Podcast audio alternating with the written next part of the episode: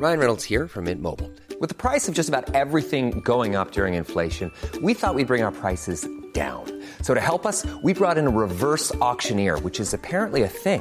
Mint Mobile unlimited premium wireless. Ready to get 30, 30, bit to get 30, bit to get 20, 20, 20, bit to get 20, 20, bit to get 15, 15, 15, 15 just 15 bucks a month. So, Give it a try at mintmobile.com/switch. slash $45 upfront for three months plus taxes and fees. Promo for new customers for limited time. Unlimited more than 40 gigabytes per month. Slows. Full terms at mintmobile.com.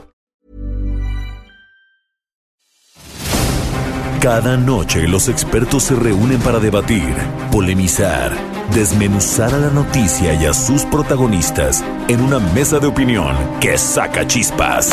Esto es El Heraldo, La Silla Rota, bajo la conducción de Alfredo González Castro y Jorge Ramos, por El Heraldo Radio. Iniciamos.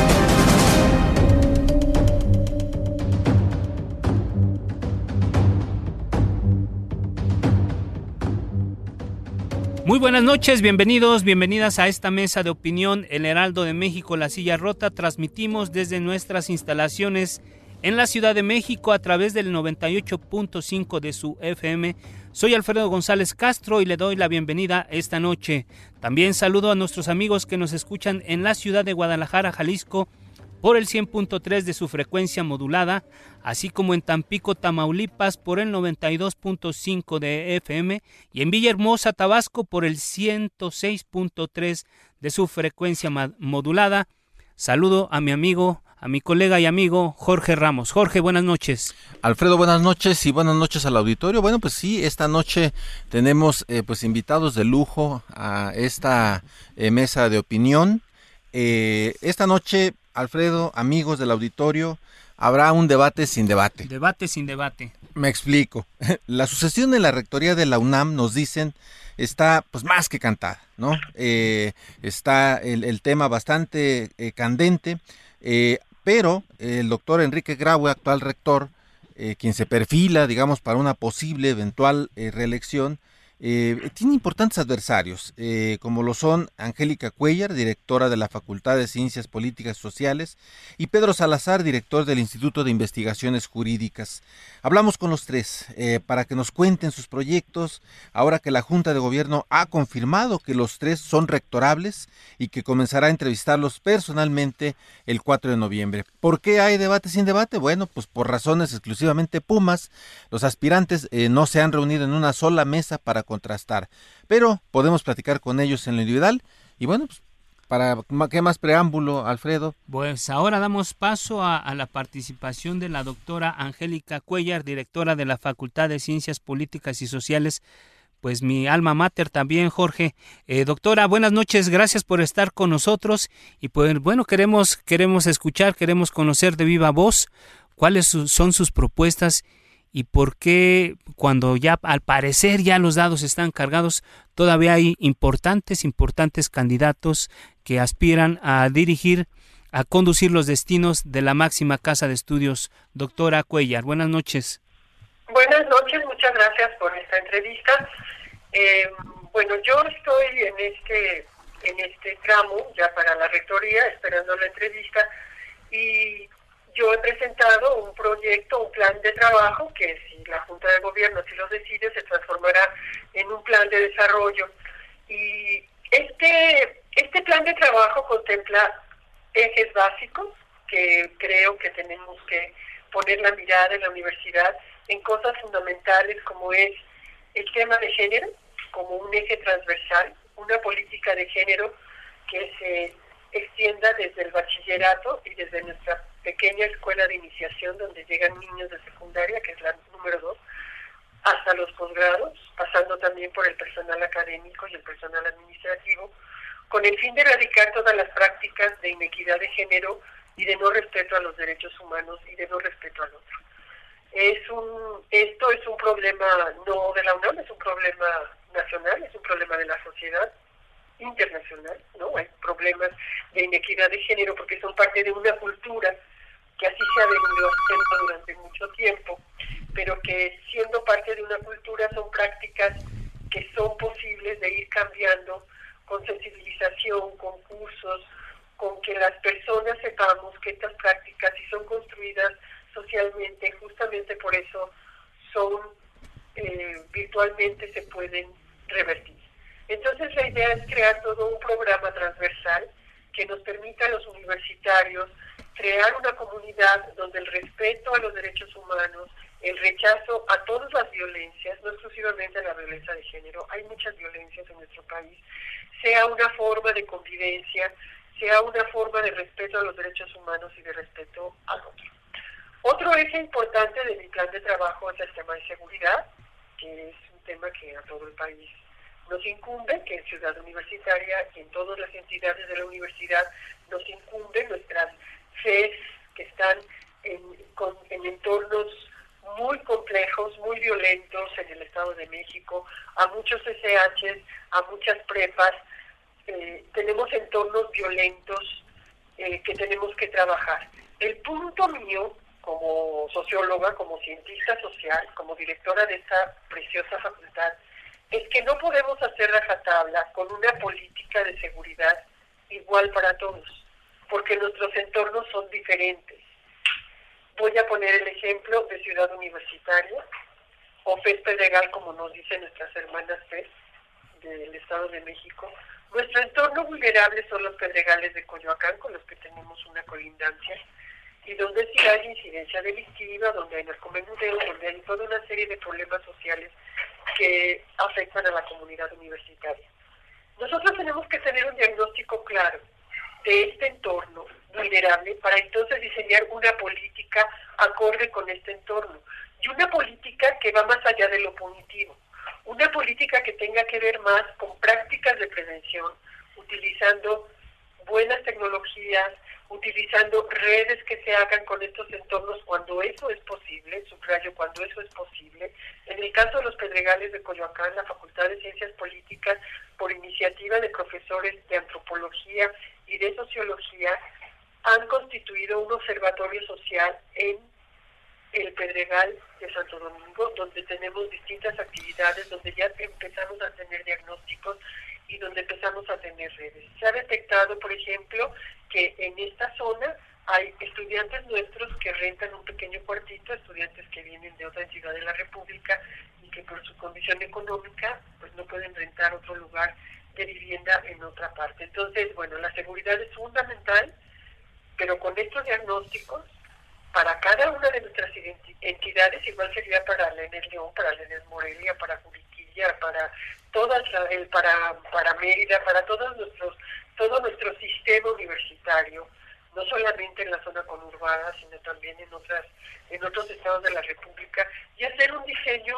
muy claro a partir de los diagnósticos. Doctora, Esto es, sí, dígame. doctora, este tema de la seguridad eh, no pasa por encima de la autonomía, porque creo que uno de los asuntos que se ha cuestionado precisamente a la máxima casa de estudios es que a veces se confunde autonomía con independencia cuando, por ejemplo, Ciudad Universitaria está inmersa en un problema de narcomenudeo y no se permite que las autoridades, las autoridades em, de procuración de justicia eh, tengan ingreso a, las instalaciones, incluso en muchas ocasiones se ha puesto por delante el tema de la autonomía y han pasado muchos conflictos que justo en aras de la autonomía no se permite que la autoridad de, procuración de justicia participe o tenga como esta libertad. Sí, mira, este, yo iba a, concluir esta parte de seguridad para aclarar justamente este punto. La estrategia de seguridad construida desde la comunidad universitaria con estos diagnósticos que las ciencias sociales somos absolutamente capaces de hacerlos, es también contemplar la vinculación estrecha con todos los niveles de autoridad que están cerca de nosotros. Hablo desde las alcaldías hasta, en el caso de la Ciudad de México, con la jefa de gobierno, en el caso del Estado de México, con las distintas órdenes de autoridad. Esto no se riñe con la autonomía de ninguna manera. El, el, la autonomía no es un problema en ese sentido. De lo que estamos hablando no es que ingrese la policía, sino de hacer estrategias, hacer estrategias de seguridad donde a los narcomenudistas o a los delincuentes se les pueda aprender, pero fuera de las instalaciones universitarias, porque aquí no pernoctan. Híjole, doctora, a ver, y ahora en, la, economía de tiempo, que, tenemos eh, poco para, para la entrevista, pero eh, justamente hablando de esto, a veces incluso hasta el mismo eh, sindicato pareciera que es cómplice de estos delincuentes, y, y decir que los detengan, pero afuera, ¿no es seguir permitiendo la impunidad? No, de ninguna manera. O sea, permitir que entre la policía, eso es impensable. Eso es impensable. Si usted ahorita dice que el sindicato está involucrado, yo no tengo el dato. A ver, yo soy científica y yo trabajo con datos, yo no puedo trabajar con especulaciones.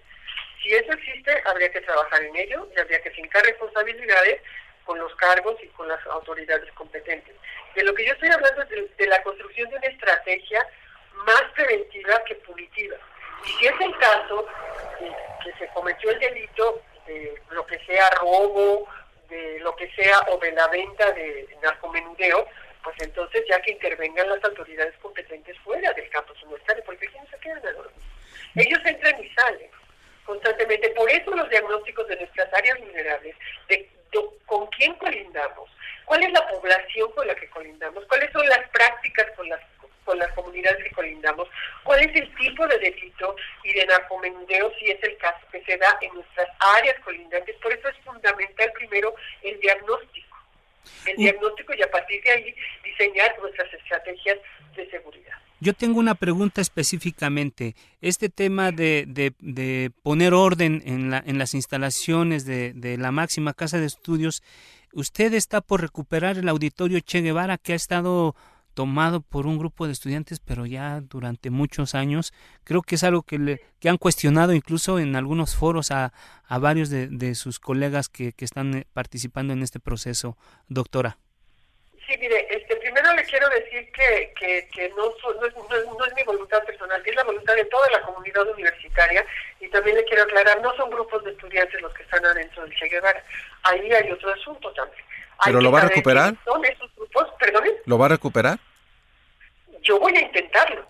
A ver, yo no soy este candidata de un partido político y no hago promesas de campaña. En mi plan de trabajo no lo pongo porque es un tema muy delicado, pero voy a hacer la estrategia que sea necesaria para, sin el uso de la fuerza, recuperar un patrimonio de la comunidad universitaria que ilegítimamente se privatizó para usos que no tienen nada que ver con nuestra comunidad ni con la misión de esta universidad que es la difusión de la cultura, la investigación y la docencia. Doctora, se han apropiado de un espacio nuestro grupos totalmente ajenos a nuestra comunidad con actividades además ilícitas. Solamente hablando de datos duros, ¿qué grupos son los que tiene usted identificados que están en este auditorio? Yo, yo, yo no estoy en la torre de rectoría, yo no estoy en la Facultad de Filosofía y Letras, yo estoy pensando en una estrategia que si la Junta de Gobierno así lo decide y yo llego al sexto piso, yo voy a poner todo mi empeño para detectar quiénes son esos grupos y cuál sería la manera de irlos acotando en el sentido de que, a ver, llegan, alguien los financia, hacen allí actividades ilícitas. Entonces, atacar todo esto para que esos grupos se vayan desmantelando y dejen muy bien, doctora. patrimonio de toda la comunidad. Sí, en economía de tiempo, doctora, eh, muy rápidamente para varias preguntas que tenemos todavía pendientes. Eh, ¿cómo, ¿Cómo espera esa relación con Andrés Manuel López Obrador eh, y si no teme eh, pues un golpe a la autonomía universitaria? La, la relación de la universidad con el gobierno federal, sea del color que sea, tiene que ser una relación de respeto institucional.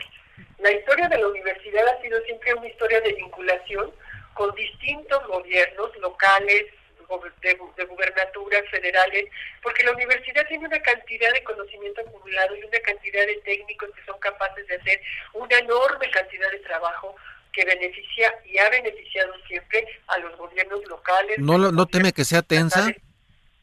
¿No teme que sea tensa? No, porque, porque va a ser tensa. Tiene que ser una relación institucional y de respeto y la universidad tiene muchos cuadros preparados. El presidente dice que, por ejemplo, muchos proyectos. Sí, el presidente dice, por ejemplo, que se deben eliminar los exámenes de admisión. ¿Usted estaría de acuerdo? No, eso ya lo declaré yo y voy a ser otra vez muy enfática. El examen de admisión no garantiza el crecimiento de la matrícula en automático. Además, el examen de admisión forma parte de las formas en que la universidad se da como sus formas de gobierno y sus estrategias de admisión de los alumnos. Si eliminamos el examen de admisión, eso en automático no aumenta la matrícula. Eso, no, eso no puede suceder. En CU al menos, ya la matrícula es muy difícil que crezca porque ya tenemos, ya no tenemos espacios para donde hacer más aulas. La estrategia de crecimiento, al menos en CEU, no puede ser con ladrillos, tiene que ser con nuevas tecnologías.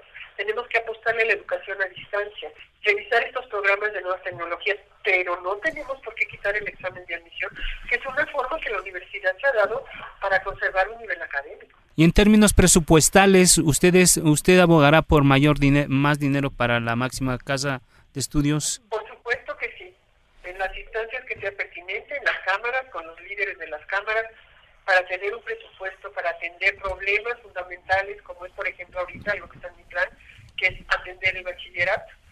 Nuestro bachillerato, su nivel académico se ha degradado en los últimos años y tenemos que poner particular atención al bachillerato, implementar proyectos para saber por qué estamos en ese nivel y para impulsar que nuestro bachillerato vuelva a ser de alto nivel académico, porque son llegan a las licenciaturas, que llegan con problemas cognitivos importantes. Entonces, son nuestros futuros investigadores, son nuestros futuros profesionistas. Entonces, tenemos que poner allí el acento y para eso se necesita presupuesto. Muy bien, doctora. Y nada más, en 30 segundos, eh, díganos, eh, ustedes exigen presupuesto, pero también de pronto hay áreas de opacidad. En 30 segundos para terminar. Mire, la universidad ha, ha tenido una práctica de rendición de cuentas yo al menos como universitaria que vivo aquí hace 39 años, yo recuerdo claramente que el doctor Juan Ramón de la Fuente iba a la Cámara de Diputados con los libros de contabilidad para decir cómo gastamos, en qué gastamos, por qué lo gastamos. Y siempre ha sido una práctica de la universidad la rendición de cuentas porque nosotros trabajamos con un dinero que es de la sociedad con un presupuesto que nos viene de la sociedad y nos debemos a la sociedad y por supuesto que estamos obligados a tener una política transparente de rendición de cuentas, no solo a la Cámara de Diputados, a la sociedad en general, porque a ella nos debemos. Muy bien, doctora. Muchísimas gracias, Alfredo. muchas gracias. gracias. a ustedes y muy buenas tardes. Gracias. Gracias, gracias. Hasta luego. Bueno, continuamos con esta mesa de opinión, Alfredo, y eh, pues con nuestros invitados de lujo de esta noche. Y le damos paso ahora a Enrique Graue, el doctor Enrique Graue, eh, quien es actualmente rector de la Universidad Nacional Autónoma de México y que, bueno, también es eh, rectorable. Ya hoy la Junta de Gobierno ha, hecho oficial que su, su planteamiento eh, va a ser pues revisado y pues lo tenemos en, en esta mesa de opinión, Alfredo. Gracias, gracias Jorge, gracias doctor Enrique Graue pues ya son cuatro años de estar al frente de la máxima casa de estudios, doctor. Eh, ¿Por qué los universitarios tendrían que elegir, si tuvieran esta posibilidad, por un periodo más al doctor Enrique Graue? Primero, buenas noches a todos, audiencia, Jorge, Alfredo. yo con mucho entusiasmo y gusto participando en este proceso. Eh, hay un proyecto que ya se presentó que está a disposición de la comunidad y que está puesto a la consideración de, de la Junta de Gobierno. Y esto es una decisión finalmente de la Junta de Gobierno que para el efecto ha escuchado ya a la comunidad desde hace tres semanas. Es, es eh, prácticamente, bueno, no, no lo sabemos de cierto, pero nos lo dijo un pajarito, doctor. Ya prácticamente es un hecho que usted va a ser reelecto en el cargo. Eh, cuatro años más, ¿cuáles son los ejes fundamentales de, de su proyecto al frente o nuevamente al frente de la máxima casa de estudios? Pues ese pajarito yo no lo he oído para empezar, ¿no? Pero muchas gracias. Eh, ¿Qué lugares son los ejes fundamentales? Bueno, tenemos que construir una comunidad cada vez más fuerte. Una comunidad que entienda bien los valores universitarios y que nos permita construir ciudadanías que crezcan en la diversidad, en la tolerancia, en la democracia, con la capacidad de escuchar y de entender. Ese es un valor que tenemos que fortalecer. Habrá que trabajar también en sustentabilidad, en promoción de la salud y estar en un ambiente libre de adicciones y en sustentabilidad. Este es un primer eje indudablemente también tenemos que seguir mejorando la cobertura y la calidad educativa que impartimos y hay una serie de estrategias que se plantean en el proyecto de trabajo a ese respecto.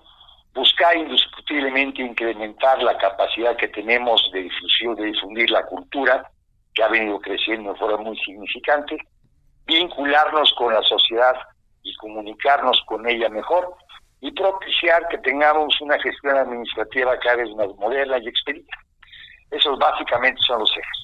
Doctor, eh, ¿tiene la UNAM un problema de gigantismo, es decir, que ya su tamaño sea muy grande? No, yo no lo, yo no lo siento así. El problema del tamaño de la, de la universidad sustancialmente se expresa en la administración. Sí necesitamos desconcentrarla, liberarla dentro de la normatividad, tanto nacional como universitaria, para que permita una administración más eficaz. Y eso yo creo que es el reto a plantearse y que se ha venido avanzando en él en forma muy significativa y en un par de años más yo creo que estaremos en condiciones de haber creado todos los procesos automatizados y las aplicaciones correspondientes en un sistema que armonice la legislación, el patronato y la nueva ley de contabilidad. Esta modernización, doctor, pasa por el incremento de la matrícula de la máxima casa de estudios? La matrícula ha seguido creciendo. La matrícula hemos crecido en los últimos cuatro años casi un cuatro y medio por ciento de matrícula, lo cual representa más de 10.000 alumnos. Y es un esfuerzo constante que ha hecho la universidad, no es un esfuerzo nuevo, ni, finalmente motivo de presión externa, es simplemente el compromiso que se tiene en la universidad con educación superior. Y podremos todavía crecer indudablemente.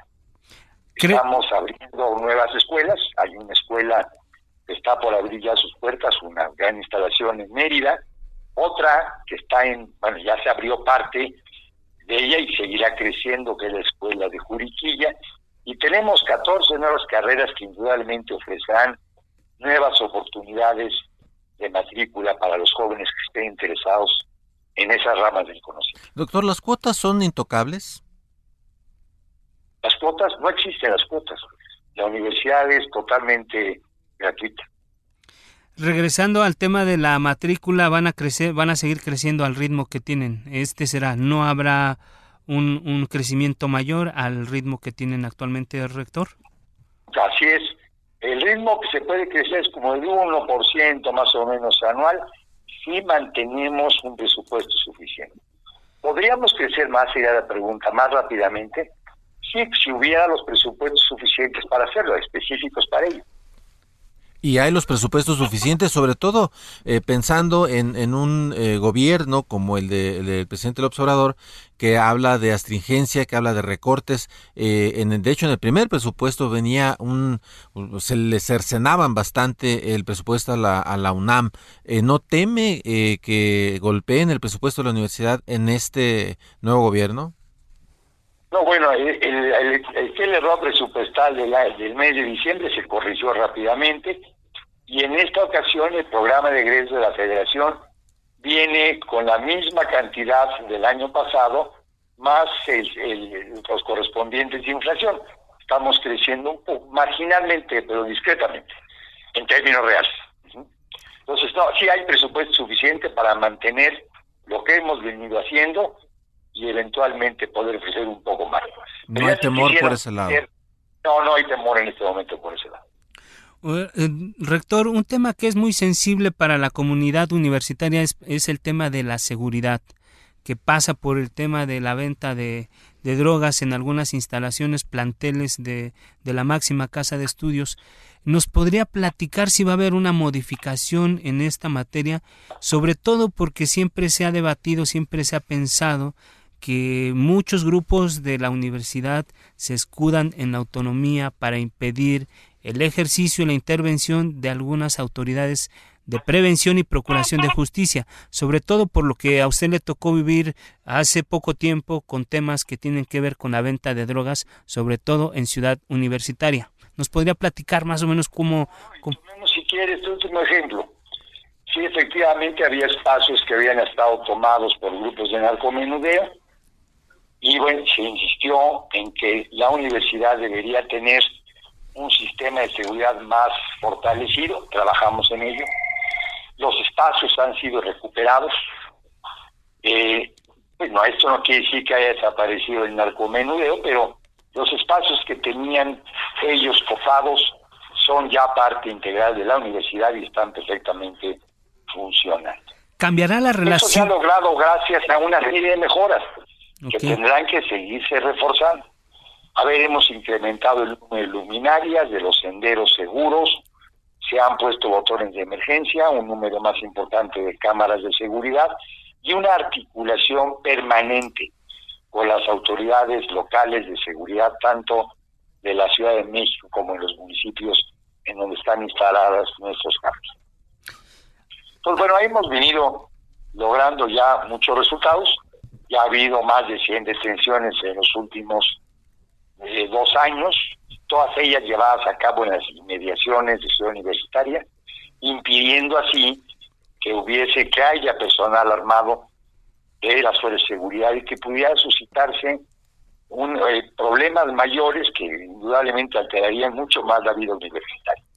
Nos hemos ido creciendo y seguiremos fortaleciendo la seguridad de la universidad. Rector, un tema en particular que preocupa mucho y que incluso ha sido motivo de debate en muchos foros es la recuperación del auditorio Che Guevara. Incluso se dice que quienes tienen posesión de este de esta instalación no pertenecen necesariamente a la comunidad ¿Qué nos podría decir usted sobre esto? ¿Cuál es el estatus y si va a haber alguna, alguna acción en particular para recuperar este espacio que durante mucho tiempo nos dicen ha estado en manos de personal incluso o de gente ajena a la máxima casa de estudios, rector? Tiene 20 años. 20 años que ha sido ocupado por personas, por algunos miembros de la comunidad, los menos, y la mayor parte por personal ajeno a la universidad. ¿Hasta cuándo? ¿Perdón? ¿Hasta cuándo? A ver, le comento, la, en abril del 2016 este tema se debatió en Consejo Universitario ampliamente. Recuerda que el Consejo Universitario es el máximo órgano del gobierno de la universidad y ellos, el Consejo, aprobó en pleno el crear una, primero una manifestación pidiendo la devolución del auditorio y posteriormente en esa misma sesión solicitando que se hiciera sin violencia alguna. A ello me ha pegado a lo largo de estos cuatro años y en ello seguiré insistiendo. En la medida en la que puedan desocuparse, desocupar el auditorio justo cierre, sin violencia, será indudablemente la mejor de. Híjole, eso se ve bastante complicado. Eh, no, no es fácil, por supuesto, no ha sido. Pero eh, vamos, ahí estamos en ello. Claro. Es tema mensual. Ahora, eh, para entrar a temas un poquito políticos, ¿no, Alfredo? ¿No ve algún riesgo en el nuevo gobierno del observador para la universidad? no ha habido ojos buenos para las autonomías, para los este, entes autónomos. Eh, ¿No teme algo, de esta cuarta transformación la UNAM? No, Jorge, no lo, no lo presiento, no lo atisbo. Lo he comentado, se me ha confirmado por parte del presidente de la República un respeto completo a la autonomía universitaria. Como le platicaba, el presupuesto universitario de la UNAM viene bien, y bueno, que finalmente hemos venido colaborando y haciendo una serie de trabajos para el nuevo gobierno y seguiremos en ello. Hay, hay es una relación de respeto amigable y yo le diría también hasta en algunos momentos cordial. Claro. Vamos a hacer un pequeño corte. Sí, vamos a hacer un pequeño corte. Vamos a hacer una corte comercial, pero eh, continuamos en, en, un instante más con eh, el rector eh, Graue que tenemos eh, en, la, en la mesa, Alfredo. Gracias, doctor. Eh, vamos al corte y regresamos. Esto es Mesa de Opinión, La Silla Rota. La polémica y el debate continúan después del corte. No te vayas.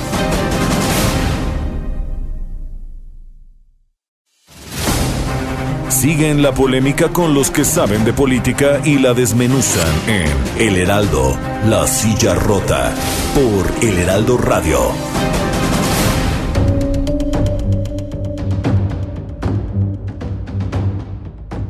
ya estamos de regreso en esta mesa de opinión, que no de debate, Jorge.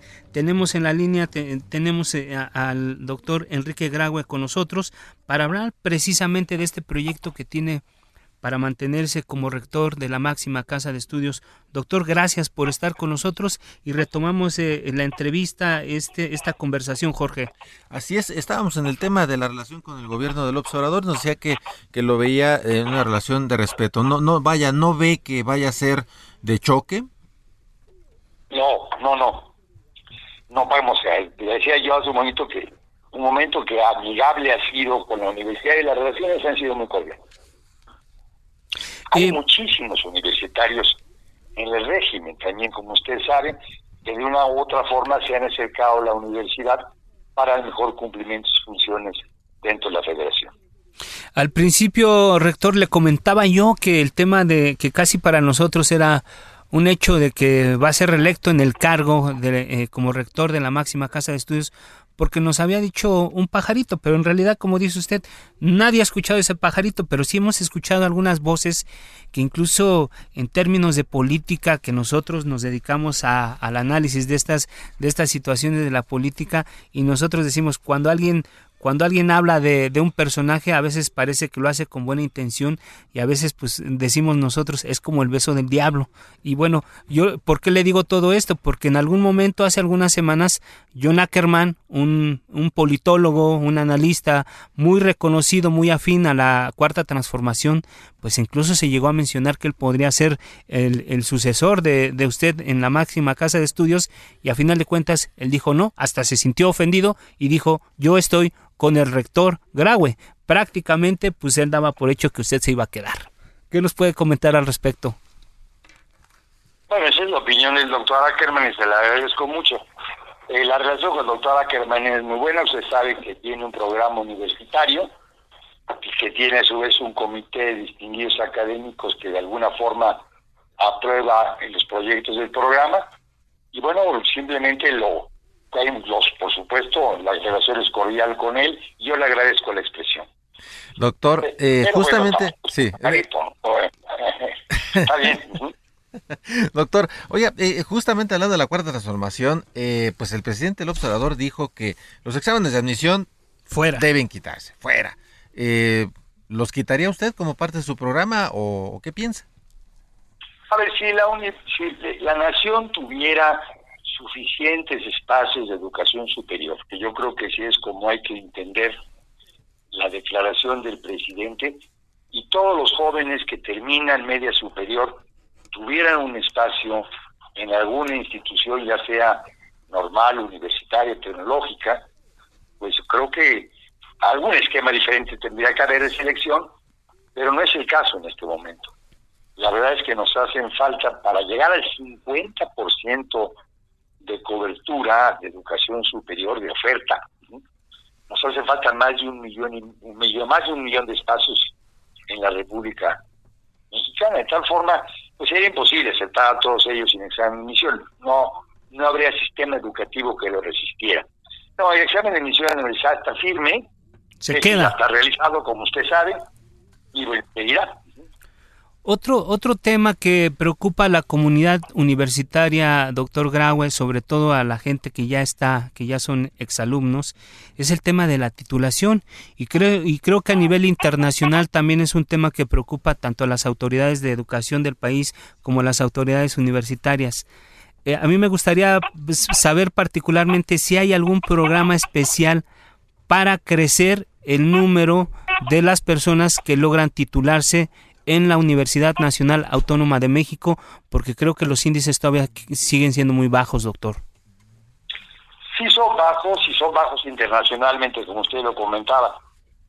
Pero han venido creciendo, ¿eh? ¿eh? hoy en día, y la cifra ahorita exacta no la tengo, pero es como el 76% de titulación, y entre titulación y egreso pueden llegar a casi un 75%. Son dos índices distintos, porque uno es el que termina, que es el que llamamos egreso, y otros que obtiene el, diploma, la constancia correspondiente, que es la titulación. Hay una serie de estrategias. Los consejos técnicos de escuelas y facultades, de quien depende finalmente esto, han implementado más de una forma de titulación y están siendo cada vez siendo más utilizadas esas otras formas. Eh, ya nada más con un 25% de los jóvenes optan por la tesis, el resto por las otras opciones de titulación, y esto indudablemente ha colaborado a esta mejoría de los índices. Y en ello, por supuesto, seguiremos. Hay programas específicos de apoyo y becas para titularse, tanto a nivel de licenciatura como de posgrado. Muy bien, doctor Graue, pues estamos ya en la recta final de la entrevista con usted y eh, pues eh, me gustaría que eh, nos diera un comentario acerca de cómo enfrentar el tema de la violencia de género en la Universidad Nacional. Ha habido casos de, de, abusos, de acoso. ¿cuál, es, ¿Cuál sería su, su planteamiento ante este problema en la universidad? Bueno, ya tenemos un planteamiento firme que ha venido mejorándose. Hace en 2016 se implementó un protocolo de atención de casos de violencia de género y se ha implementado todo un sistema de denuncias, de protección a víctimas y de los procedimientos correspondientes para la investigación y castigo. Se han rescindido ya un buen número, un número importante de, de contratos, o no se han renovado otros, se han instrumentado medidas disciplinares y expulsiones. Y en eso hay que seguir. Las mujeres tienen que acudir a la universidad sintiéndose seguras. Esto es una voluntad no solamente de la época, sino de la universidad. Desde el principio estamos en ello y seguiremos en ello.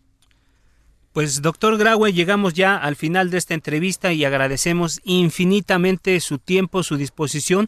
Estamos ya, eh, esperaremos el, el, proceso para, para, eh, para que se dé este, este cambio en la universidad o esta reelección en la máxima casa de estudios. La mejor de las suertes, eh, doctor Graue, y muchas gracias por tomarnos eh, el tiempo, por tomarse el tiempo para estar y compartir con nosotros su proyecto y lo que viene para la máxima casa de estudios, Jorge. Buenas noches, doctor. Muchas gracias y mucho éxito. Ah, con la silla rota, por supuesto, siempre. Gracias. Muchas gracias.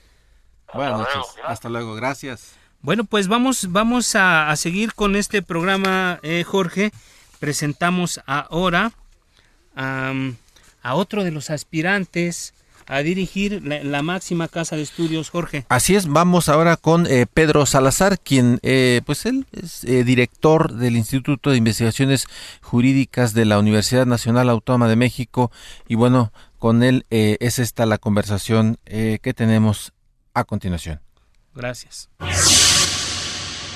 Bueno, pues eh, muy buenas noches. Estamos eh, con el doctor Pedro Salazar. Él es director del Instituto de Investigaciones Jurídicas de la Universidad Nacional Autónoma de México y vamos a conversar con él en los próximos minutos eh, acerca pues, de su visión, sus planes, qué está viendo para la máxima casa de estudios en los próximos pues en, los próximos años estamos bueno esperando que eh, el proceso de sucesión en la Universidad Nacional arranque.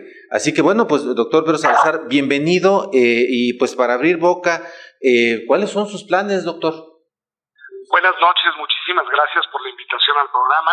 A ver, mis planes giran en torno a las principales preocupaciones y a los principales retos que enfrenta la Universidad Nacional Autónoma de México en lo inmediato y obviamente en el mediano plazo, eh, los cuales tienen que ver sobre todo con su agenda sustantiva. Recordemos que la universidad tiene tres mandatos legales muy precisos, realizar investigación, docencia y difusión de la cultura. Y creo que debemos siempre poner esas tres actividades en el centro de las prioridades institucionales. Esto en un contexto particularmente relevante, interesante y desafiante, en el cual los cambios a nivel nacional, pero sobre todo internacional, pues le imponen desafíos muy importantes no solo a nuestra universidad, sino a las universidades a nivel mundial. Pienso sobre todo, aunque no únicamente, en el desafío que supone el cambio tecnológico, el salto tecnológico, que no es nuevo, pero sí es incremental. Cada vez es más desafiante lo que está pasando en el mundo de las tecnologías, pero también pienso en algo que quizá es lo que debe ser la prioridad número uno, que son las demandas sociales, las digamos así, expectativas sociales de lo que las universidades deben de aportar, eh, que tiene que ver con conocimiento y con respuestas a problemáticas muy sentidas y muy concretas. Tenemos por un lado todo el tema que tiene que ver con el cambio climático. Ahí la universidad debe de ser capaz de generar el conocimiento suficiente para responder a problemáticas muy concretas. Lo que tiene que ver sin duda con toda la agenda de género, de inclusión y de erradicación de las violencias en plural en contra no solo de las mujeres, sino principalmente de las mujeres, pero también de las personas de la diversidad sexual y de las diversidades en general. Y los temas netamente sociales que ver con la desigualdad, una desigualdad estructural que lastima y lacera nuestras sociedades y que ha venido erosionando además las instituciones constitucionales y democráticas, lamentablemente en muchos países. Entonces, bueno, la universidad creo que su gran desafío principal tiene que ver con su agenda sustantiva y con el estar a la altura de los retos, de los desafíos y de las expectativas que la sociedad espera de ella. Desde hace muchos años, doctor, eh, se ha discutido mucho acerca del problema del gigantismo y evidentemente la UNAM es, eh, pues, con mucho la, la, universidad eh, pública más, más grande, más, con, con más alumnos en el país, incluso yo diría que en, América Latina es de las más grandes. ¿Qué tanto es el problema del gigantismo para la UNAM y cómo lo enfrentaría? A ver, yo no creo que sea una institución. gigantismo tiene como un connotado un poco peyorativo, digamos, ¿no? Y no, la UNAM es una universidad nacional y es una universidad grande y es una universidad que responde a las expectativas y a las demandas de una sociedad, eh, digamos, eh, de, la magnitud de la nuestra. De hecho, es la universidad más importante del país, es una de las universidades más importantes de América Latina y se cuenta entre las universidades más prestigiosas del mundo. Y eso en buena medida depende de su tamaño, de sus alcances, de su presencia nacional, porque a veces se piensa en la UNAM en CEU, en Ciudad Universitaria, y en realidad no. La UNAM tiene una presencia eh, en 24 entidades federativas directa y en todo el país. ¿Puede crecer más? De manera indirecta, perdón. ¿Puede crecer más? Puede crecer más, por supuesto, pero eso depende de recursos. Es decir, que hay una parte interesante en la cual eh, eh, yo creo que las posibilidades de crecimiento de la universidad, desde el punto de vista del conocimiento, son muchas, desde el punto de vista de sus capacidades objetivas, pues son limitadas pues a la luz de los recursos con los que cuenta. Cuando se eh, espera que la universidad, en este caso pienso específicamente en mi universidad, en la UNAM, eh, incremente, por ejemplo, el número de personas matriculadas o que llegue a más lugares dentro del territorio nacional, bueno, pues esa es una expectativa genuina, interesante, desafiante, pero que debe de venir acompañada de la inversión de recursos públicos, porque no hay que olvidar que la UNAM es una universidad pública y gratuita, necesarios para lograr, digamos, amplificar y expandir su capacidad de impacto. O sea, puede crecer sin perder calidad. Ese es el gran reto. El gran reto es cómo la universidad logra amplificar su impacto sin perder calidad en el conocimiento, lo cual no es menor, ¿eh? Sí, porque este gobierno está creando ahí un sistema de universidades medio raro, en algunos casos no hay ni siquiera instalaciones, profesores. Eh, el, ejercicio de la Universidad Autónoma de la Ciudad de México eh, ha dejado mucho que desear en, términos, digamos, de, resultados eh, académicos y no sé si ese pudiera ser el riesgo para la UNAM. A ver, yo creo que hay que evaluar, valorar ponderar los méritos y los deméritos de las decisiones gubernamentales en sí mismas, de este y de otros gobiernos, porque además hay que tener también muy claro que los gobiernos eh, pues son plurales, son distintos, son diversos y son pasajeros. Y en ese sentido, eh, creo que la evaluación que se haga de la política, en este caso educativa, de un gobierno determinado, debe de tener eh, méritos por sí misma esa evaluación. Pero a la Universidad Nacional Autónoma de México eh, hay que mirarla desde otra perspectiva. Se trata de una institución centenaria, porque es centenaria en su historia del pasado y centenaria en su historia hacia el futuro. Y en ese sentido, lo que debemos mirar cuando miramos a la universidad es su capacidad para responder a las expectativas que tiene legítimamente la sociedad eh, en la que, digamos, a la que tiene que responder en un tiempo histórico determinado, pero sin medir en términos gubernamentales o en términos seccionales o en términos trianuales su desempeño. Pero este gobierno, por ejemplo, plantea eliminar los exámenes de, de admisión. Ese es un planteamiento que hace una, digamos, institución importantísima, como en este caso la Presidencia de la República, a la que nadie debe negarle ni legitimidad ni tampoco capacidad de hacer su propia agenda política, pero que no debe de determinar de ninguna manera las decisiones y las acciones de instituciones autónomas como son, y como en este caso es, la Universidad Nacional Autónoma de México. Las decisiones que tienen que ver con los criterios de admisión y que tienen que ver con los criterios de evaluación y que tienen que ver también con los criterios obviamente de egreso de las universidades deben depender de ellas mismas. De eso se trata la autonomía universitaria. Hay que escuchar, hay que comprender, hay que obviamente estar atentos a las expectativas de los distintos actores políticos, gubernamentales, económicos, mediáticos, sociales, internacionales, pero hay que tener una agenda nuestra. Y la agenda de la universidad debe estar trazada por prioridades sustantivas. Para mí, por ejemplo, la agenda de la UNAM debe estar alineada con los objetivos del progreso y de la agenda de la eh, eh, eh, ONU 2030.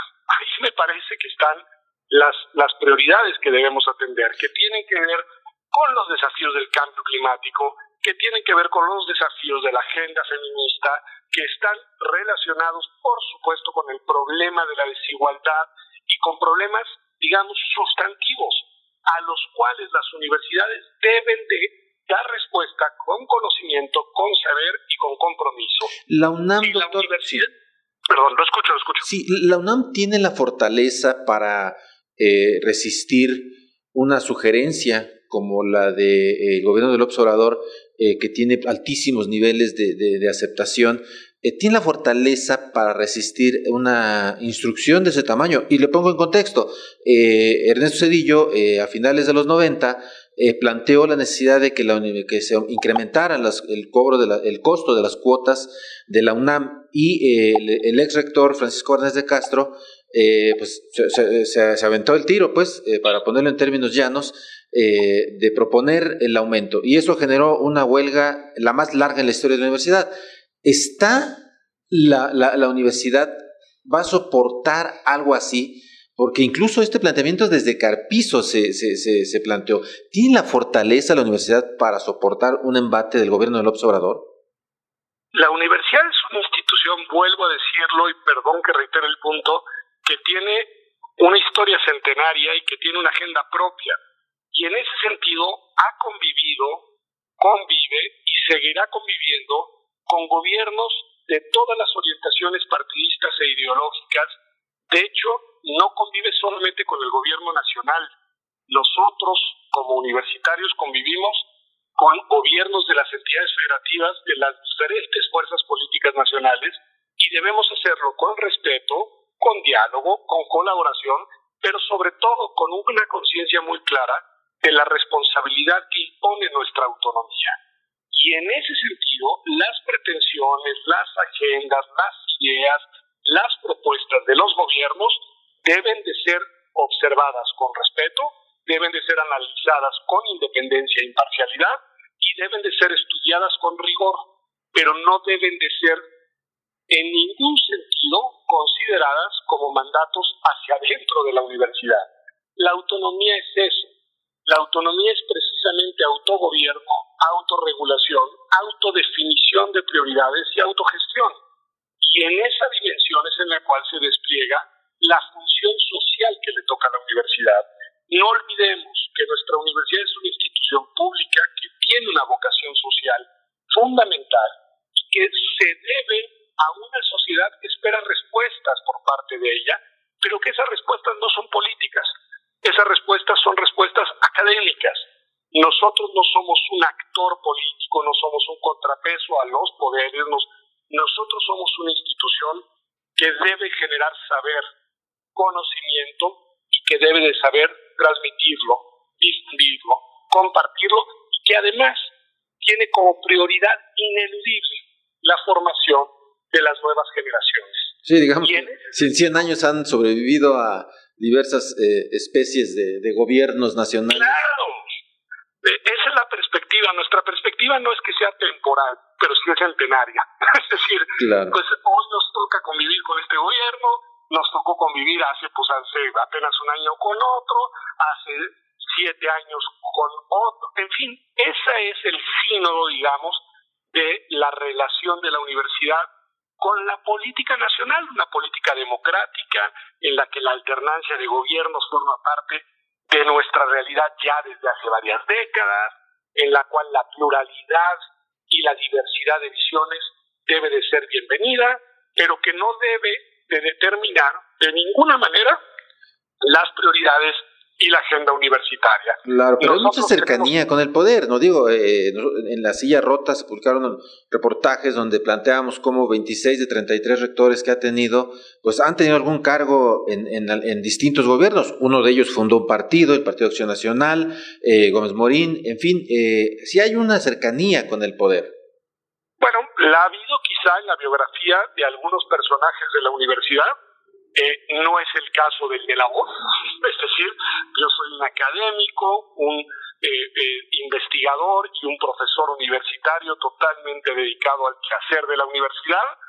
Estoy consciente de la relevancia social, de la relevancia pública, de la relevancia como catalizador de movilización y de transformación social de nuestra universidad, pero no la considero porque no lo es una institución que tenga una agenda política, porque además la universidad no puede tenerla.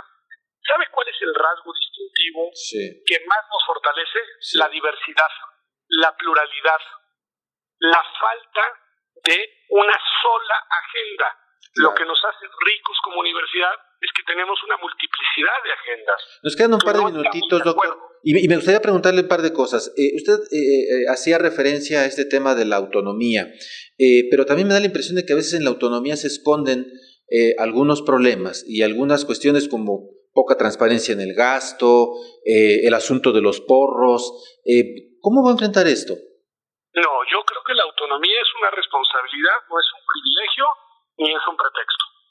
La autonomía es una responsabilidad que se despliega en el ejercicio correcto de nuestras funciones sustantivas si nosotros hacemos bien lo que nos toca hacer, estamos reivindicando de manera cotidiana nuestro carácter autónomo que es constitucional y constitutivo. Y no puede jamás entenderse como un pretexto para no atender problemas o para rendir cuentas. La universidad, hay que decirlo, y esto hay que reconocerlo, desde mi pretensión de ser rector hacia adelante, de cosas que se han hecho, ha adoptado reglamentos e instrumentos normativos propios en materia de transparencia, de acceso a la información, de responsabilidades de los funcionarios empleados universitarios. Lo puedo decir de una manera muy categórica y muy segura porque yo presido la Comisión de Legislación Universitaria, el Consejo Universitario, desde la cual se han impulsado y encabezado estas, estas reglas internas. Entonces, eh, la universidad, por supuesto que tiene que rendir cuentas, es una universidad pública que utiliza recursos públicos. No me dijo nada de los debe, Y que se llama la sociedad. Ese es un tema que para mí es clarísimo, ¿eh? Lo digo con una definición puntual. La universidad debe ser una institución libre de violencias en plural, de todas las violencias, y debe ser en ese sentido un ejemplo para una sociedad que está lamentablemente muy lastimada por una multiplicidad de violencias cotidianas. Y en ese sentido, cualquier manifestación de violencia es, porque lo es, absolutamente contradictoria al quehacer y a la identidad y al sentido y a la misión de la universidad. Las violencias no caben en una institución que lo que debe de hacer es construir precisamente las condiciones para una sociedad decente, para una sociedad civilizada, para una sociedad en la cual la convivencia entre personas que legítimamente son distintas sea pacífica, sea armónica y sea además constructiva. Doctor, muchísimas gracias por su tiempo para esta mesa de El Heraldo de México y de la Silla Rota. Muy buenas noches y gracias. Al contrario, muy buenas noches y en verdad gracias por el interés en este proceso universitario, que en realidad es un proceso de la UNAM, pero es un proceso de cara y para el país. Pues sí, ¿cómo ves, Alfredo? Pues bien, yo creo que va a ser interesante. Ya, ya están, conocimos las posturas de los de los aspirantes, pero creo que ya prácticamente la decisión está tomada y solamente hay que llegar a, la conclusión de este proceso para conocer a quién dirigirá, conducirá los destinos de la máxima casa de estudios por los próximos años, Jorge. Así es, bueno, pues eh, nos despedimos ya. Bueno, pues lamentablemente nos alcanzó el tiempo. Agradecemos mucho que nos haya acompañado en esta emisión de la mesa de opinión El Heraldo de México, La Silla Rota, así como a quienes hacen posible este esfuerzo, Isaías Robles en la información, Orlando Oliveros en la producción, a Gerardo Juárez en los controles técnicos. Los esperamos el próximo jueves a las 10 de la noche y el martes en la mesa de opinión a fuego lento. Descansen. Muy buenas noches, Jorge. Buenas noches y como siempre no se los olvide ser felices. La polémica por hoy ha terminado. Te espera el próximo jueves para que, junto con los expertos, analicemos la noticia y a sus protagonistas. Esto fue El Heraldo, la silla rota. Por El Heraldo Radio, con la H que sí suena. Hasta entonces.